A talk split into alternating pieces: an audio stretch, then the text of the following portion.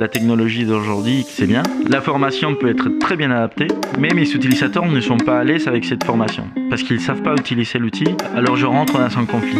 Buenos dias, bienvenue à ce second podcast de My Serious Game et aujourd'hui Alban tu reçois Carlos Boorques qui est expert en neurosciences et vous allez parler de... On va parler du conflit instrumental, on va voir avec lui euh, les racines de, cette théorie et en quoi c'est important de, de le prendre en compte quand on est en train de créer des supports et réfléchir à des supports de formation.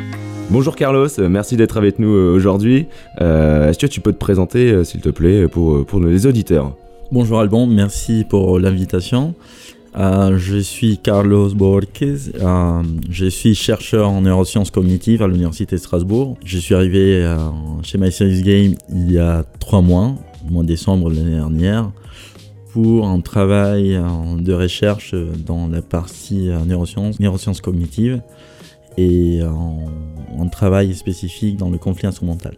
À propos, euh, pour, euh, pour les racines du, conflit instrumental, est-ce que tu peux nous expliquer euh, voilà, ce, que, ça représente réellement et comment ça peut impacter la formation Comment on va faire pour comprendre comment apprennent les apprenants? Bon, le conflit instrumental, c'est une théorie dans les sciences de l'éducation qui essaye de chercher la méthodologie d'apprentissage la plus appropriée pour que les, apprenants puissent vraiment obtenir et monter les compétences.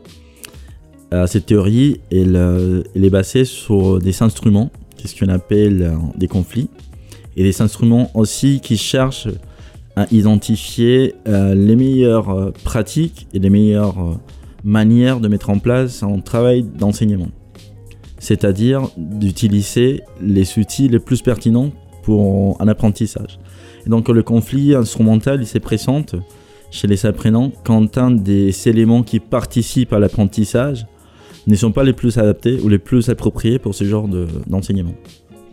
Euh, on parle de, conflit instrumental à chaque fois euh, qu'un outil de, informatique ou un, outil informatique rentre dans, dans, le, processus d'apprentissage et il va influencer les apprenants ou la méthodologie ou la didactique. Et donc pour éviter ce genre de, de conflit, on essaye de trouver une méthodologie qui s'adapte justement aux besoins des apprenants et aussi aux besoins des outils numériques et aux besoins de la méthodologie. Ok, alors concrètement, je, suis une entreprise, euh, je cherche à, mettre en place une formation pour, mes apprenants. Euh, je me balade sur, des salons, euh, je, vois des stands avec de la réalité virtuelle, du lip, du lip motion, etc. comment je peux être sûr de faire le bon choix, d'utiliser le bon outil pour, justement cette formation? Imaginons que nous sommes une structure de 500 personnes dont un nouveau outil pour l'entreprise arrive. J'ai besoin de former mes employés pour cet outil. Du coup, je vais choisir quelle est la formation la plus adaptée. Je m'intéresse à la VR, parce que la VR est euh, la tendance euh, aujourd'hui de, la formation. VR pour réalité virtuelle, hein, toujours. Oui, la réalité virtuelle. Et sont les, sigles en anglais qu'on utilise plutôt. Je m'aperçois que euh, j'ai besoin aussi d'acheter euh, des casques. Du coup, euh, quand je fais la formation, je vais demander de créer une formation en réalité virtuelle. Je vais établir les objectifs de formation.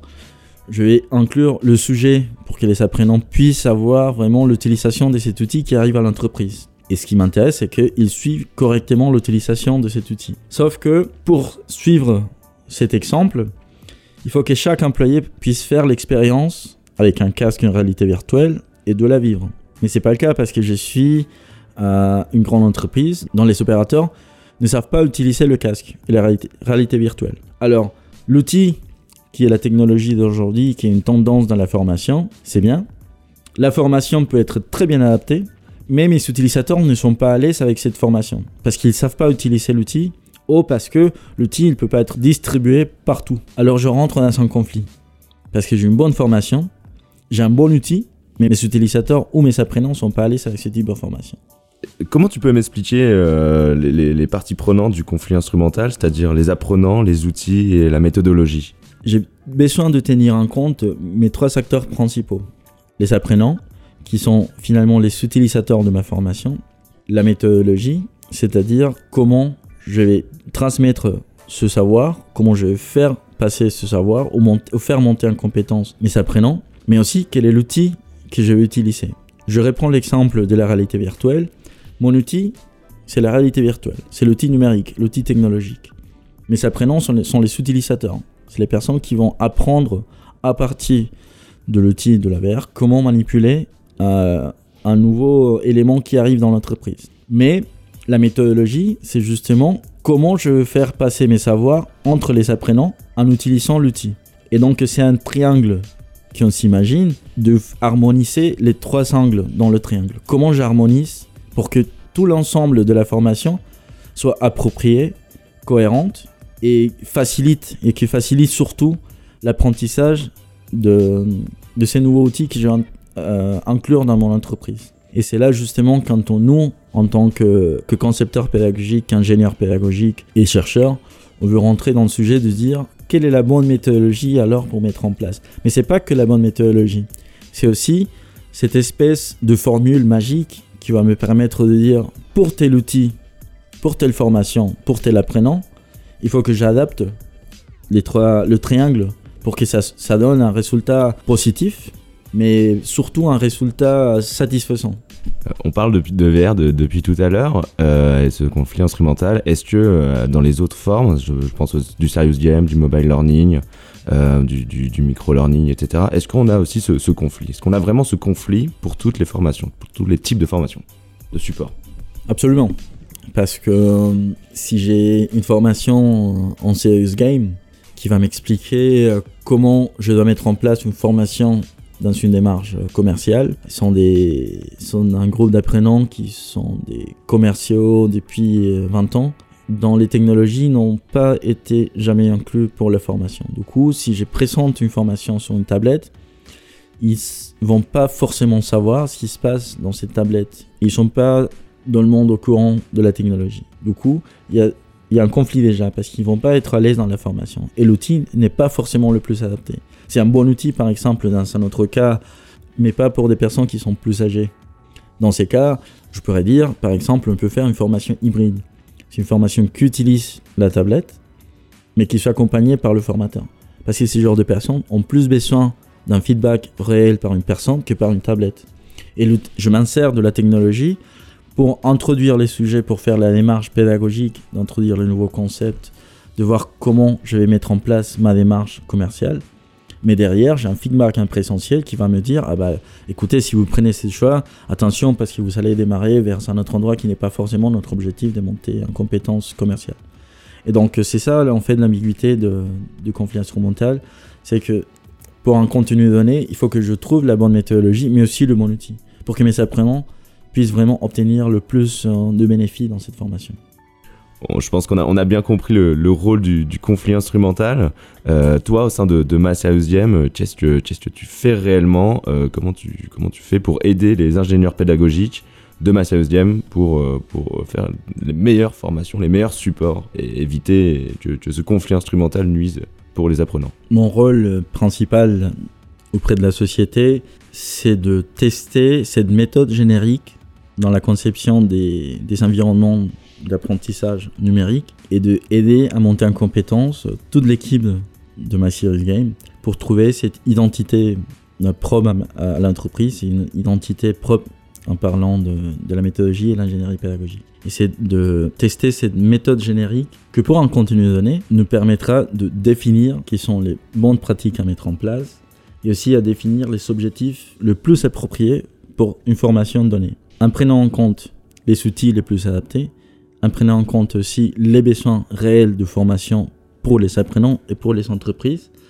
et comme ça remplir vraiment ces critères, des hauts critères d'exigence pour une formation. Donc euh, mon rôle, c'est de mener cette recherche, d'identifier nos besoins, nos points forts, et d'établir un- algorithme, je, je parle en termes euh, peut-être euh, de mathématiques, de- d'identifier, de créer cet algorithme que pour un contenu donné, je puisse obtenir quelles sont les variables les plus appropriées pour créer cette formation. Et donc euh, accompagner les clients, accompagner les formateurs, accompagner toute l'équipe de la production de Series Game pour dire voilà maintenant qu'est-ce qu'on doit, on doit faire. Quelle est ta démarche? Je, je faire une métaphore avec une recette de cuisine. Tout d'abord, c'est de lister mes ingrédients. Je commence mes ingrédients par exemple par identifier les besoins de formation. De bien comprendre les, besoins de, de formation pour tel client. Ensuite, je dois identifier quel va être le rôle de l'apprenant dans cette formation. Est-ce qu'il va être un rôle passif? Est-ce qu'il va être un rôle actif? Est-ce qu'il va intervenir dans la formation? Est-ce que tu peux nous éclairer sur un rôle passif et un rôle actif de, de l'apprenant dans une formation? Un rôle passif, c'est l'apprenant qui va tout simplement lire ou écouter en module de formation, qui va regarder, il va cliquer, il se met juste à l'écoute. C'est une transmission de savoir. Quand je parle d'un apprenant actif, c'est cette personne qui va traiter l'information, qui va faire un défi cognitif pour monter en compétence. Il ne se limite pas à l'écoute, il va au-delà de, de l'écoute, il va participer, il va modifier le contenu et il va, grâce à cette modification et cette interaction entre le contenu, l'interface et l'outil, faire monter ses compétences. C'est participer plus dans la formation qu'être tout simplement un acteur passif dans, une formation. Et donc, je continue avec euh, ma formule. Et puis, je vais voir euh, quelles sont les compétences de l'apprenant. Je détermine quelle va être la méthodologie la plus adaptée à mettre en place faire monter ses compétences. Et puis, évidemment, il y a le temps de cuisson. Et donc, je vais dire quel temps est le plus adapté pour répondre à ces besoins et pour faire monter les compétences des apprenants. Et à la fin, quand j'ai mes ingrédients et j'ai monté mon appareil pour faire ma recette, je vais dire comment je vais mélanger ces ingrédients. Et c'est là, quand je mélange mes ingrédients, que je vais déterminer la méthodologie pédagogique la plus adaptée pour ma recette. Est-ce que tu peux nous expliquer euh, plus précisément les trois choix qu'il y a à faire dans, le conflit euh, instrumental? Déjà, il faut que je fasse mon choix didactique, c'est-à-dire quels sont les gestes manipulés par un apprenant? C'est comme ça que je détermine la méthodologie pédagogique. Ensuite, je vais faire le choix de scénario, c'est-à-dire la modélisation ou la représentation de ce que l'apprenant va voir pendant la formation. Et ensuite, à la fin, j'ai mon choix d'interface, c'est-à-dire comment l'utilisateur va se déplacer dans cette formation et quels vont être le rôle de, l'apprenant dans cette formation.